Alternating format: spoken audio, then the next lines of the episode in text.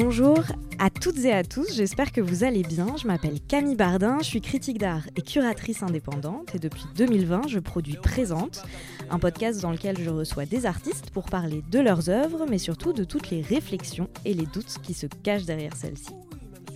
Dans le cadre de l'Expo 100% qui se tient du 5 au 23 avril 2023 à la Villette, j'ai pensé à un hors-série en partenariat avec l'événement qui réunit quelques artistes de l'exposition. Vous écoutez le troisième et dernier épisode consacré au rapport que l'on entretient avec le vivant et nos environnements, dans lequel je reçois trois artistes. Chloé Sassi, bonjour Chloé. Bonjour. Marine Comte, bonjour Marine. Bonjour. Et Laura Bartier. Bonjour Laura. Bonjour Camille. Tout au long de cet épisode, nous serons également accompagnés de Victoria Patrico, interprète en langue des signes française, qui portera les mots de Marine Comte pour la partie audio de ce podcast. Exceptionnellement, sachez aussi que vous pouvez retrouver cet épisode sur la chaîne YouTube de la Villette pour voir notre échange. Aujourd'hui, on s'intéresse donc aux relations qu'on entretient avec notre environnement. Avec mes invités, on va se demander comment créer ou accroître notre empathie vis-à-vis du monde et des autres formes de vie et quels modes de sociabilité peuvent être mis en place pour relationner avec le vivant et les autres. Chloé, je me tourne d'abord vers toi. Plus que des photographies, ce sont des explorations sensorielles que tu proposes. Dans ton travail, tu mobilises notamment deux notions, celle de réenchantement du monde et celle d'écosensualité. Quelle définition de ces deux concepts proposes-tu?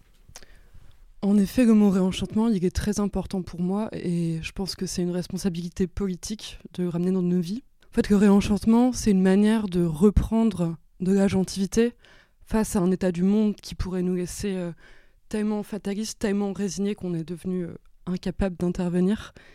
Et euh, le réenchantement, c'est une manière de résister en manifestant littéralement un monde qui recommence à chanter. Donc c'est le contre-pouvoir du désenchantement c'est une notion dans laquelle on a évolué euh, malgré nous depuis l'enfance parce que entre autres on a grandi avec euh, la crise écologique. Et mm, en fait historiquement l'expression de désenchantement du monde elle est définie pour la première fois en 1917 donc euh, il y a déjà longtemps par le sociologue Max Weber. Et elle désigne le processus de recul des croyances religieuses et magiques au bénéfice des explications scientifiques. Et en fait, Max Weber, il avance que cette euh, sécularisation qui apparaît dans la modernité, elle a conduit à une perte de sens et de valeur. Et parce qu'il est rationalisé, le monde est mis à distance. Donc par exemple, comme la forêt, ce n'est plus un lieu de rencontre avec les esprits, bah, on peut se permettre euh, de l'exploiter parce que c'est seulement une ressource matérielle et de la détruire. Et hum, concrètement, pour moi, la quête euh, de réenchantement dans tout cela, ça revient à chercher à tisser un contact euh, différent avec le réel et de l'investir autrement. Et cela passe d'abord par euh, concevoir que ce qu'on appelle nature, c'est pas juste un décor, mais c'est un espace qui est parcouru de forces vivantes et avec lesquelles on interagit en permanence. Mais comment est-ce qu'on peut interagir euh, différemment avec ces forces vivantes? Et euh, c'est là qu'intervient l'éco-sensualité. Et hum, pour introduire ce concept, euh, l'éco-sensualité, c'est un terme qui dérive de l'écosexualité. Et l'écosexualité, c'est défini par ses créatrices, Annie Sprinkle et Elizabeth Stephens, enfin ces deux artistes féministes queer, comme une forme radicale d'activisme écologique basé sur l'idée que la Terre est notre amante. Donc c'est un mouvement qui vise à la reconstruction des genres, de la sexualité et de la nature hétéronormée. En fait, euh, l'écosexualité, elle bouleverse les identités parce qu'elle nous relie euh, tous par un, lien d'interdépendance. Donc c'est un mouvement qui encourage à la, réciprocité sensorielle entre les êtres humains et un environnement plus qu'humain, et elle nous rappelle qu'il est possible de faire l'amour à la mousse, par exemple. Et euh, moi, quand j'ai découvert l'écosexualité, j'ai tout de suite raisonné avec ces idées. Mais euh, pour ma propre approche, j'ai eu besoin de décliner le sexuel en, sensuel. Parce que en effet, j'ai l'impression qu'on évolue dans une société qui est déjà tellement hyper sexualisée que la sensualité, apparaît un peu comme une autre voie exploratoire nécessaire. Et par exemple, comment est-ce qu'on peut rentrer en contact de manière intense avec nos corps sans passer par euh, le sexe, forcément? Et la sensualité, pour moi, c'est une manière de s'approcher des choses à travers les sens. Et étant donné qu'on est de plus en plus isolé de nos perceptions intimes par les écrans, par les vies, par euh, la complexité de la vie contemporaine, etc., notre, époque est en train de traverser ce que Baptiste Morisot nomme une crise de la sensibilité, c'est-à-dire un appauvrissement de ce que nous pouvons sentir, percevoir, comprendre et tisser comme relation à l'égard du vivant. Et mm, en réponse à, cela, pour revenir à l'écosensualité, je pense que je pourrais la définir comme une démarche de relationnement intensif et sensoriel avec le monde vivant. Et je la vois euh, pour ça comme un moyen de nous réapproprier notre corporalité, ce qui est très important pour moi. Et mm, en fait, personnellement, j'ai eu la chance de grandir à la campagne et d'avoir depuis l'enfance un, rapport très privilégié en ce, en ce sens-là avec le monde vivant. Et mm, j'ai pu me construire euh, avec la mer et la nature. J'ai eu des amis arbres. Euh, j'ai embrassé des escargots quand j'étais enfant, etc. Et parce que j'ai eu la, chance d'entretenir très tôt ce rapport privilégié, j'ai envie d'utiliser mon travail artistique aussi comme euh, témoignage d'un état possible, en fait. Et, je crois que c'est en réparant notre capacité à, entrer en, en résonance avec l'entour et avec l'autre qu'on pourra déjà réagir face aux, bouleversements qui, qui nous attendent. Et en fait, il s'agit de trouver de la force en s'immergeant avec les forces vivantes qui sont déjà autour de nous. Et c'est tous ces aspects-là que j'essaye d'évoquer dans, dans cette pièce que je présente à la Villette. Euh, elle s'appelle euh, Le paradis remue en moi. Et dans cette œuvre, j'ai voulu proposer de nouveaux récits où le rapport à la Terre, c'était pas une source d'indifférence ou de désespoir fataliste, mais la possibilité de la joie. La joie comme augmentation de la puissance d'agir, comme dit Spinoza. Et, pour moi, c'est là où, où commence euh, le réenchantement. Trop bien, merci Chloé. Euh, Marine, euh, il est également euh, question de relations dans ta pratique. tu travailles notamment sur les rapports que tu entretiens avec la matière sonore. J'ai trouvé cette phrase dans ton portfolio. Tu dis Le son, je veux en faire mon égal. Est-ce qu'on peut dire que tes œuvres matérialisent les relations que tu entretiens avec les sons et avec les silences. Euh, je pense notamment à ton œuvre Relation platonique euh, que tu montres euh, à la Villette en ce moment. Oui, par rapport à cette phrase, je veux faire le son de mon égal. je l'ai choisi parce qu'effectivement, j'ai grandi dans deux mondes différents, le monde du silence et le monde du son, dans lequel je faisais des allers-retours. Donc je suis née sourde, mais je mettais des appareils, et donc les appareils me permettent d'être dans le monde d'entendant et la surdité d'être dans le monde des sourds. Alors j'ai toujours dû euh, m'adapter encore et encore. Et, en fait, le son que j'ai toujours entendu était un son artificiel. Donc je sentais qu'on était inégaux tous les deux. Et, j'ai toujours fantasmé en fait les sons. Je ne savais pas vraiment ce qu'ils étaient. Euh, je ne pouvais pas euh, contrôler les sons. donc c'est pour ça que, que j'ai pu créer une, espèce de méthode d'accessibilité, transformer euh, le son, euh, avoir euh, comme de l'affectif, y mettre de l'affectif quelque part. Il y a une espèce de relation platonique avec le son, parce que le son, je ne peux pas le toucher.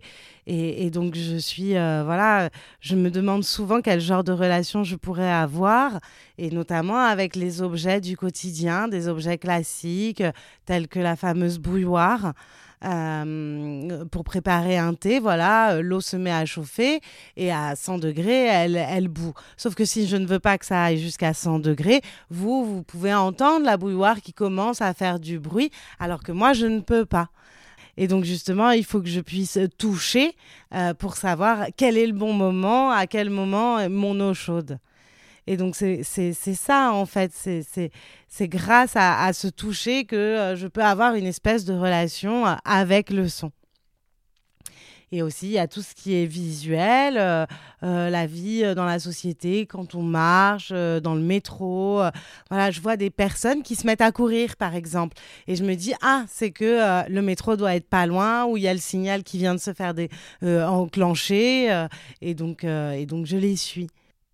Et justement, tout ce son qui était là, euh, je n'y ai pas accès euh, complètement. Euh, euh, je ne peux pas dire que j'entende à 100% avec les appareils. En fait, je prends cette chose comme s'il y avait des pixels dedans et j'essaye de dépixeliser le son. Euh, pour moi pouvoir le reconstruire avec mon point de vue, ma position et euh, pouvoir aussi euh, le, gérer, ce son. J'ai l'impression que c'est le son qui me contrôle et, j'ai envie, moi, de pouvoir le contrôler. et par exemple, le mot oui vient en fait du mot obéir. Et justement, ça, j'ai voulu le transformer et en faire quelque chose mais ce qui est intéressant, c'est que du coup, tu ne romps pas la relation. C'est que il y a euh, cet objet-là qui existe encore, et justement, euh, tu vois comment relationner avec cet objet-là, justement. Oui, c'est ça. Euh, justement, je le transforme en visuel, je le transforme en matière c'est comme une, espèce de, thérapie en fait, euh, parce que le monde de sourds souvent sont traumatisés car on se focus sur l'oreille, on ne pense qu'à l'oreille, on ne pense qu'à euh, euh, prendre soin de l'oreille, même le, le, mot son, le signe son est près de l'oreille. Et, par exemple, pour écouter, nous, on l'a pas mis près de l'oreille, on l'a mis en langue des signes près de, de l'œil pour mettre euh, notre point de vue, euh, euh, pour montrer notre point de vue et pour nous écouter, c'est à côté de l'œil. Très bien. Merci Marine. À ton tour, Laura. Ça y est.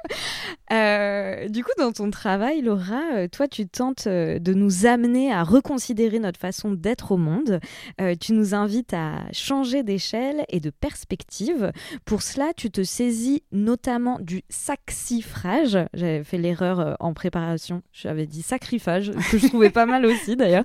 Mais non, ce sont les saxifrages, une plante qui pousse entre les roches. Ton travail nous montre sa puissance insoupçonnée. Est-ce que tu peux nous parler un peu de cette plante, nous la présenter du coup? Oui, alors euh, en fait la saxifrage euh, étymologiquement ça signifie briser les, les, roches et ce sont des petites plantes qui ont la particularité d'investir les failles des pierres et qui en grandissant ont ce potentiel de les briser.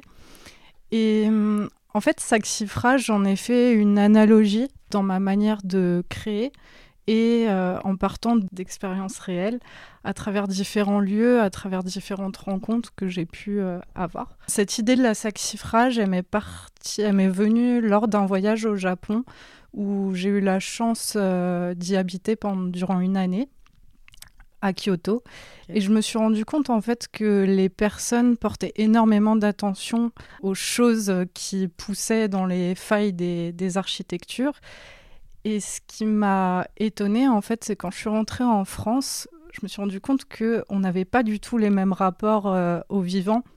Et donc c'est à ce moment-là, en fait, où j'ai commencé à m'intéresser à la notion de milieu. Mhm. Donc euh, le milieu, euh, pour expliquer un peu ce que c'est, c'est la... les relations techniques, symboliques et physiques que l'on va entretenir avec notre environnement. Et selon ces relations-là, en fait, une culture va se construire, euh, le, paysage va se modifier selon ces relations-là, et la culture va se construire selon ça aussi. Et donc, euh, c'est à ce moment-là où je me suis rendu compte qu'au Japon, en tout cas, la culture ne s'était pas du tout construite euh, de, la même, façon. Mm, mm. Parce que, en faisant un peu des recherches, plus des recherches euh, philosophiques. L'être en soi n'est pas détaché de son environnement, mais se retrouve projeté dans toutes les mm. choses qui l'entourent. Et nous, en Occident, c'est un peu l'inverse. En fait, on s'est détaché en créant une forme de hiérarchie et en plaçant euh, l'humain euh, en, haut de la pyramide. En haut de la mm, mm. pyramide. Et ce qui était intéressant, c'est que du coup, dans la culture japonaise, il y a quand même une forme d'horizontalité entre les choses.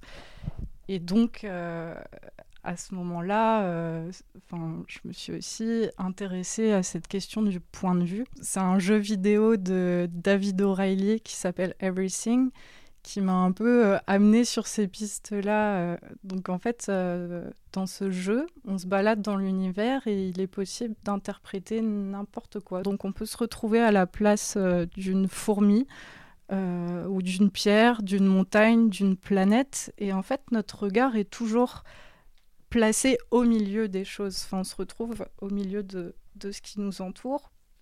Et j'aimais bien cette idée-là, en fait, de se projeter dans, dans une forme pour euh, comprendre euh, comment changer elle se point place. de vue aussi, j'imagine. Voilà, mm, changer mm. de point de vue et comprendre euh, comment en fait elle se place dans, dans un environnement.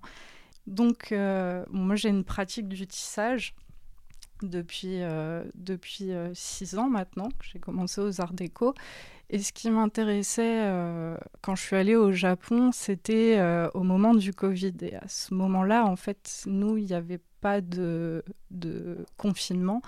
Donc je suis partie à ce moment-là euh, dans les campagnes, rencontrer des personnes, des artisans et artisanes de textile.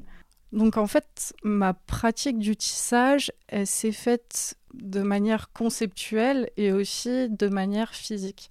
C'est-à-dire que euh, tout en questionnant ces rapports entre nature et culture, entre ce qui est naturel et artificiel aussi, j'ai essayé de trouver des équilibres dans ma manière de construire les choses et c'est pour ça qu'en fait toutes mes pièces vont être dans une forme de tension où plusieurs, en tout cas au niveau des matériaux, plusieurs euh, choses viennent euh, se confronter ou en tout cas s'entrelacer.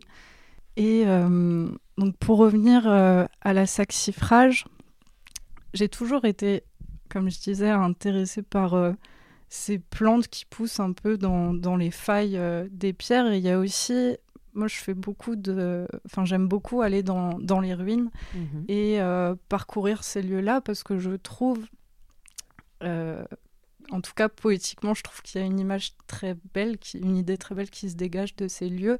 C'est qu'on a euh, des formes de vitalité et de délabrement qui mm. coexistent entre eux. Et donc, euh, voilà, ça, c'était des choses, en tout cas, qui m'ont énormément nourri dans mon travail. Et toutes les plantes qu'on va retrouver dans mes sculptures ou dans mes tissages proviennent de ces lieux-là. Donc, j'ai essayer de, voilà, de reprendre encore une fois cette image de la saxifrage à travers euh, bah, aussi bien mes expériences des lieux que des réflexions peut-être plus théoriques. En tout cas, voilà, la saxifrage, c'est ce qui fait le lien entre tout ça. Trop beau. Et du coup, euh, Chloé, euh, toi, il me semble que ce que tu proposes avec ton travail, ce n'est pas simplement euh, de faire en sorte qu'on ait plus de considération euh, pour la nature, et finalement on le retrouve aussi toutes les trois dans votre travail, c'est aussi de provoquer un total renversement épistémologique afin qu'on réenvisage le concept même de nature et qu'on arrête euh, de percevoir le monde comme quelque chose d'extérieur à soi. Alors qu'on te connaît euh, essentiellement en tant que photographe, tu présentes à la Villette une œuvre sonore. Est-ce que euh, tu veux bien nous en parler et nous dire si en quelque sorte ce n'était pas aussi une manière pour toi de bouleverser une fois de plus notre rapport au monde en mobilisant d'autres sens que celui de la oui, en effet, déjà, je pense que même si les images sont peut-être la chose que je rends la plus visible, notamment sur les réseaux sociaux, oui. je me situe pas du tout d'abord en tant que photographe. J'ai l'impression que mon travail, c'est d'abord euh, plutôt la mise en scène. Mm, mm. dans un sens élargi où l'improvisation peut intervenir. J'utilise le thème de mise en scène parce que je crois que mon, mon rôle artistique, ou peut-être euh, la chose que je sais le mieux faire, c'est de proposer des agencements de relations. Et c'est le même axe dans tout ce que je fais, qu'il s'agisse de, de travail visuel, photo, vidéo ou d'art vivant. Et par euh, agencement de relations, je veux dire euh, créer des situations d'ouverture et de contact entre des personnes et des lieux. Et ma manière d'aborder la mise en scène, c'est d'emmener mes protagonistes à sentir ensemble qu'on peut toujours rentrer en immersion dans le monde, et ce, à tous les instants, et qu'on est toujours traversé par euh, ces forces vivantes que j'évoquais euh, avant. Et c'est aussi cela que je cherche à faire entendre euh, dans l'installation sonore que je présente à la Villette. En fait, j'avais envie de créer une nouvelle pièce pour 100%. Et quand on m'a proposé de présenter ma, ma série d'archives éco-sensuelles, j'avais pas envie qu'il y ait juste la photographie qui intervienne. Et je crois que je voulais que les images créent un espace et pas juste la représentation de quelque chose. Et que pour les approcher, on doive les écouter et qu'on puisse même s'allonger pour euh, le faire. Mais surtout qu'on puisse comprendre que derrière chacune d'entre elles, de ces images, il y a d'abord une situation vécue, un moment d'intensité, une quête de relation, et j'ai cherché à, entrelacer l'écriture de cette pièce avec euh, certaines de mes lectures récentes, avec euh, entre autres euh, Les émotions de la Terre, qui est un très bel ouvrage de l'éco-philosophe mhm. australien Glenn Eibrecht. Et dans cet essai, il propose de nouveaux mots pour introduire ce qu'il appelle le symbiocène, donc une nouvelle ère dédiée à la symbiose pour succéder à l'anthropocène que nous sommes en train de traverser. Et euh, c'est mon ami Clément Piétrons qui prête sa voix pour reprendre euh, certaines de ses définitions. Et hum, sinon, à part ça, je voulais aussi créer un contact avec l'audience parce que c'est un axe euh, très important dans ma recherche artistique. Et pour cela, il y a la belle voix grecque de mon ami Danae Gageou qui vient proposer aux spectateurs une, une mise en présence en, en s'adressant à eux et à elle directement. Et hum, sinon, la dimension musicale était aussi très importante. En fait, j'ai écrit les récits autour des images sur un mode polyphonique pour deux voix. La mienne est celle de Kariamani, avec qui j'aime beaucoup euh, explorer euh, le son. Et c'était aussi une ouverture pour qu'on puisse euh, ensuite improviser ensemble à partir de certaines phrases. L'improvisation est également centrale dans ma pratique parce qu'elle permet d'acter à partir de l'instant, d'être aussi vraiment dans cet état de réceptivité. Et d'ailleurs, dans cette même démarche, il y a certains passages euh, musicaux qui ont été improvisés à la clarinette par euh, Rebecca Minton, qui est une excellente euh, clarinettiste suisse. Et enfin, Fred Avril a accompagné tout ça avec la musique et, le sound design. Mhm. Et en ce sens, je pense qu'on peut dire que cette pièce aussi, c'est vraiment un, agencement relationnel parce que, in fine, j'ai fait appel à beaucoup de gens pour, pour la construire. Mais c'était aussi un moyen d'exporter mon, mon, travail poétique, qui est peut-être la seule chose que je fais de manière complètement solitaire, pour le coup. Et c'était un peu comme un, un, défi de retranscrire par le langage des souvenirs qui sont très sensoriels. Enfin, comment est-ce qu'on peut témoigner de la rencontre d'un fleuve ou d'une rivière, ou bien de la sensation de perdre les contours de son corps dans un désert polonais? Et j'ai l'impression que le point de convergence entre tous ces récits, il se trouve dans ce qu'on pourrait qualifier de sentiment océanique. Mhm. Le sentiment océanique, euh, pour celles et ceux qui en ont jamais entendu parler, c'est une notion de psychologie dans laquelle on retrouve trois qualités. Là, il y a une impression euh, d'unité avec l'entour, une perte des frontières de l'ego, on mhm. oublie euh, qui on est, et enfin une sensation d'éternité. Et c'est un ressenti très particulier où on fait littéralement corps avec le monde. ça fait aussi écho à, ta notion de milieu. Et pour moi, c'est un peu le dernier stade de, l'immersion. Et, d'ailleurs, dans, une approche un peu similaire aussi, pour reprendre ta question, euh, construire cette pièce sonore, ça m'a aussi permis de commencer une pratique de field recording. Mhm en fait, je cherchais à, développer d'autres modes euh, d'attention et de présence et d'aller enregistrer le paysage, de vraiment prendre le temps de capter les oiseaux ou les rivières. Ça m'a permis de me mettre à l'écoute du vivant et comme ça, j'ai pu investiguer euh, aussi d'autres sens. Parce que cette euh, démarche multisensorielle, elle est aussi au centre de ma recherche artistique depuis plusieurs années. Et c'est entre autres pour cette raison que, j'ai voulu créer le projet collectif euh, Somme Sensible, parce que j'avais l'urgence de trouver des espaces ou se relationner différemment et de chercher autre chose avec l'audience. Et, je voulais que l'on puisse inventer ensemble des instants d'hyper contact, donc d'abord avec notre propre corps, mais ensuite avec l'activité humaine ou autre qu'humaine. Et dans Somme Sensible, on, propose euh, à l'audience une mise en présence par la mobilisation de tous les sens. Et on crée comme ça des espaces de, soins et d'exploration collective. Et pour soi, on convoque euh, toutes les disciplines en même temps. Enfin, J'en parle aussi parce que euh, les coussins sur lesquels on s'assoit au centre de l'installation ont été créés par le collectif. Enfin, je les ai empruntés à notre scénographie qu'on avait fait pendant une résidence à la Maison des Arts de Malakoff.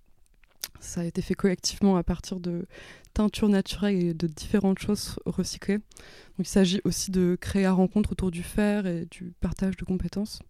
Enfin, voilà, c'est un projet euh, très expérimental où on cherche à, à, rentrer en immersion ensemble, à construire une forme de symbiose avec toutes les personnes présentes. Et comme pour le feed recording et comme pour l'improvisation, il s'agit aussi de se mettre à l'écoute de ce qui est en train d'advenir. Merci Chloé. Euh, Marine, euh, toi tu as choisi de travailler avec euh, le verre pour ses propriétés insonorisantes. À la Villette, tu montres cette œuvre, Le silence amplifié, dans laquelle tu mets en tension le silence et le flux invisible qu'est le son. Tu nous invites en quelque sorte à prendre conscience de ce couple son-silence et finalement tu nous motives à écouter autrement. Là, je reprends pour tout dire, je reprends le titre euh, de l'exposition que tu présentais aux Beaux-Arts de Marseille euh, l'année dernière. Ici, il me semble que tu fais une vraie distinction entre le fait de pouvoir entendre et le fait de savoir écouter. Est-ce que tu veux euh, bien nous parler tout simplement de, de cette pièce, nous l'expliquer un petit peu? Oui. Alors déjà, le mot silence, il y a plusieurs définitions, il y a plusieurs interprétations et plusieurs points de vue sur ça. Euh, nous, les sourds et les personnes entendantes, on, a déjà deux points de vue.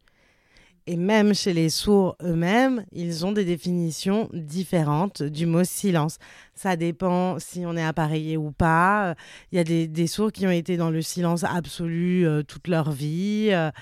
Euh, et c'est comme le bruit. Hein, Qu'est-ce que c'est vraiment? Et, je vous le dis, hein, il y a des sourds qui sont nés sourds profonds, qui, qui, n'ont aucune idée du, du, bruit et qui, qui, ne savent pas du tout euh, ce que c'est. Et il y a des entendants, euh, au contraire, qui, eux, ne savent pas du tout ce que c'est le, le, le, silence. Euh, parce qu'on n'est jamais, en fait, en tant qu'entendant, dans le silence absolu. On s'entend toujours respirer, ou on entend les palpitations du cœur, voilà. Donc, il y a, en fait, les, les, les entendants fantasment le silence et les sourds fantasment le bruit. Bien sûr, il y a des personnes entendantes souvent hein, euh, qui ont peur du silence, euh, qui ont besoin euh, toujours d'être accompagnées du bruit. Et ça les rassure, ça les calme. C'est pour ça que, en fait, le, son finalement bat le silence. Il, prend la main sur le silence. Et avec le verre, avec l'œuvre que je voulais présenter, et eh ben justement, le verre permet de bloquer le bruit alors que tout ce qui est visuel euh, passe à travers le, verre. Donc finalement, c'est la vue qui bat, pour une fois, euh, qui bat le son, si je puis dire. Et aussi, cette forme arrondie, ça permet voilà, de, canaliser le son dans, un seul, euh, endroit. et il se trouve que sur mes œuvres, il y a des petites vaguelettes parce que lorsque le, le verre a été soufflé, il y avait un, moule euh, en métal. Et quand ça a été soufflé, le verre est rentré en contact avec ce moule et ça a créé des ondulations. La texture est devenue un peu granuleuse, un peu euh, ondulée. Et donc en fait, cette matière, pour moi, est en lien avec le mot synesthésie. Ce mot euh, signifie en fait qu'il y a plusieurs sens qui s'activent en même temps. Et justement, la matière et le son, pour moi, le visuel et le son, pour moi, c'est créé à ce moment-là. C'est comme le mot inclusion, par exemple. Et justement, euh, je cherche à créer des ponts entre le son et le silence.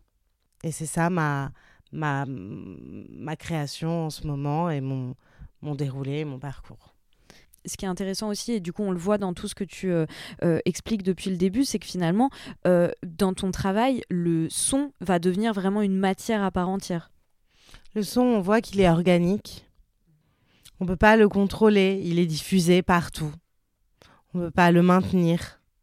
Il y a aussi, le son pour moi est en 2D en fait. Y a, y je suis appareillée que d'un côté et les sons sont souvent représentés en 2D pour moi, jamais autrement. Et aussi, il y a des couleurs euh, qui, qui, peuvent être représentées dans le son et ce qui me donne totalement un, un, son artificiel quand, quand, le son est brut, notamment. Et justement, lorsque j'ai voulu enregistrer un son, il y avait des vibrations. Et je sentais que c'était agréable, que c'était euh, bon. Et j'ai rencontré une personne spécialiste du son et lui, il m'a dit que non. En fait, ce son n'était pas beau, euh, n'était pas euh, que c'était pas de son goût, qu'il n'aimait pas ça. Et mais moi, je comprenais pas. Je voulais rester sur ma position parce que pour moi, je l'entendais d'une certaine manière et en même temps, effectivement, le son ne peut pas être touché, donc on peut pas vraiment savoir ce que l'autre ressent. Par exemple, euh, lorsque, je sais pas, qu'il y a du, bruit, euh, quelque chose de très fort, des tambours ou quoi ou qu'est-ce, parfois c'est euh, agréable ou pas. ça peut être angoissant pour certaines personnes. Et donc ça, moi, je l'avais pris comme idée de départ pour mes œuvres. Et aussi, pour moi, le son est organique, parce que le son est diffusé partout, il va partout. C'est comme une sensation, oui, que j'ai voulu transformer en matière. Mon but, c'était pas d'objectiver, de, de, créer une matière euh, pour représenter le son. Non. Moi, j'ai voulu créer quelque chose qui, du coup, est, est transparent. Aussi, souvent, les matières, euh, elles sont euh, euh, euh, c'est comme l'eau, en fait. L'eau est une matière qu'on ne peut pas vraiment toucher, qu'on ne peut pas vraiment avoir. Et pareil, le son, on ne peut pas vraiment l'avoir dans nos, dans nos mains, en fait. Ça glisse, euh, ça, ça coule. Et on peut, dans ce sens-là, comparer l'eau et le son. Oui, je te vois, euh, je te vois presque en quelque sorte comme une espèce, euh, comme je le disais, euh, comme une espèce de sculptrice finalement du son. Et du coup, merci d'avoir précisé tout ça. Pour finir, Laura, comme Chloé et Marine, ton travail consiste à établir des liens physiques et émotionnels avec nos environnements. cela passe notamment par l'apprentissage de gestes et de savoir-faire artisanaux. tu commençais à nous en parler, mais selon toi, comment le toucher peut-il accroître notre empathie et comment est-ce que euh, cela s'est-il passé pour ça? Euh, Pour toi, justement, euh, ces, rencontres avec ces artisans, notamment au Japon, tu, nous, tu commençais à nous en parler un petit peu. Oui, donc en fait, j'ai fait la rencontre d'un couple d'artisans.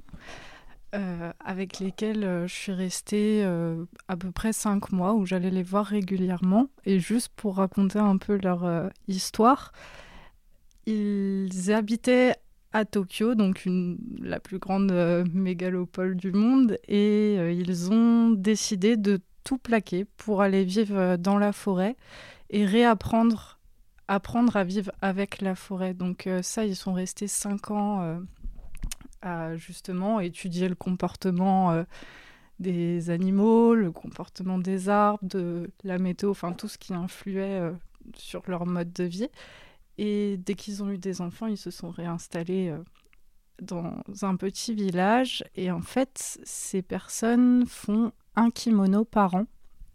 C'est-à-dire que tout le processus du kimono va se faire au fur et à mesure des saisons donc, euh, enfin, ça m'avait assez impressionné de voir comment euh, le rapport au temps est complètement à l'opposé mm, mm, de, mm, de ce qu'ils ont quitté, en fait. Et, et, et, encore une fois, on retrouve un peu cette idée de, de ces plantes tu vois, qui viennent se mettre en marge, en fait, de, de nos sociétés un peu immuable, en tout cas de, de ce qu'on a construit et essayer de voilà, de mettre en place. Voilà, ouais, de mettre en place. Donc ce couple-là ont beaucoup, enfin font beaucoup d'expérimentation avec ce qui les entoure. Et le fait d'apprendre aux côtés d'eux, déjà, on parlait pas la même langue, on n'avait pas la même culture. Donc, ce qui était intéressant aussi, c'était de trouver d'autres formes de langage dans la transmission. Et tout ça, c'est passé par justement l'apprentissage de gestes et aussi de parcourir les lieux autour de l'atelier et d'aller chercher. En fait, on était un peu comme dans un rôle de, pistage, euh, comprendre euh, qu'est-ce qui fonctionnait pour faire les teintures.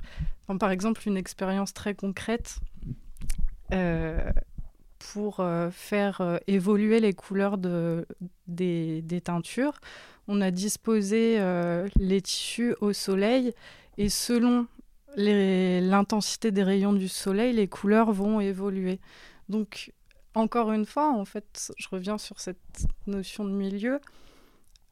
On se rend compte que à partir du moment où on décide de créer avec ce qui nous entoure, en fait, il y a tout, une... tout impact en fait euh, oui c'est vraiment euh, tout est interdépendant en fait. Voilà mm, c'est mm, mm. ça. Et c'est enfin en tout cas cette expérience là m'a permis de retrouver de trouver des sensations que la terre est produit aussi. Et euh, au sein de ma enfin en tout cas au sein de ma pratique que ce soit du tissage ou en tout cas de la manière dont je vais penser mes pièces. Et oui c'est de penser avec ce qui, ce qui m'entoure. Et euh, en fait, moi, ce qui m'intéresse euh, dans le fait d'aller rencontrer ces personnes-là, c'est pas, c'est pas forcément les, les techniques en soi, mais c'est tout ce que ça implique au sein d'un environnement. Et, et mon travail, en tout cas, va, va parler de tout ce que j'ai appris de ces rencontres-là et questionner un peu voilà cette question du point de vue de notre place euh, au sein d'un environnement et de montrer en fait des formes d'interdépendance euh, avec euh, ce qui nous entoure. Mais ça vous va de finir sur l'interdépendance? Trop bien. Bah écoutez, merci euh, à toutes les trois d'avoir accepté de répondre présente à mon invitation. Merci également à Victoria Patrico pour son travail d'interprète. Vos travaux sont à retrouver à la Grande Halle de la Villette dans 100% l'Expo du 5 au 23 avril 2023. Je remercie également les équipes de la Villette pour leur euh, confiance et notamment Inès Geoffroy, Pauline Loferron, Irène Guélec, Irène, Irène et Léa Fédide qui nous a également accompagnés euh, à la caméra. Donc euh, merci à toutes les 4, 5 cette fois-ci. Merci beaucoup. Merci. Merci à toi. Merci.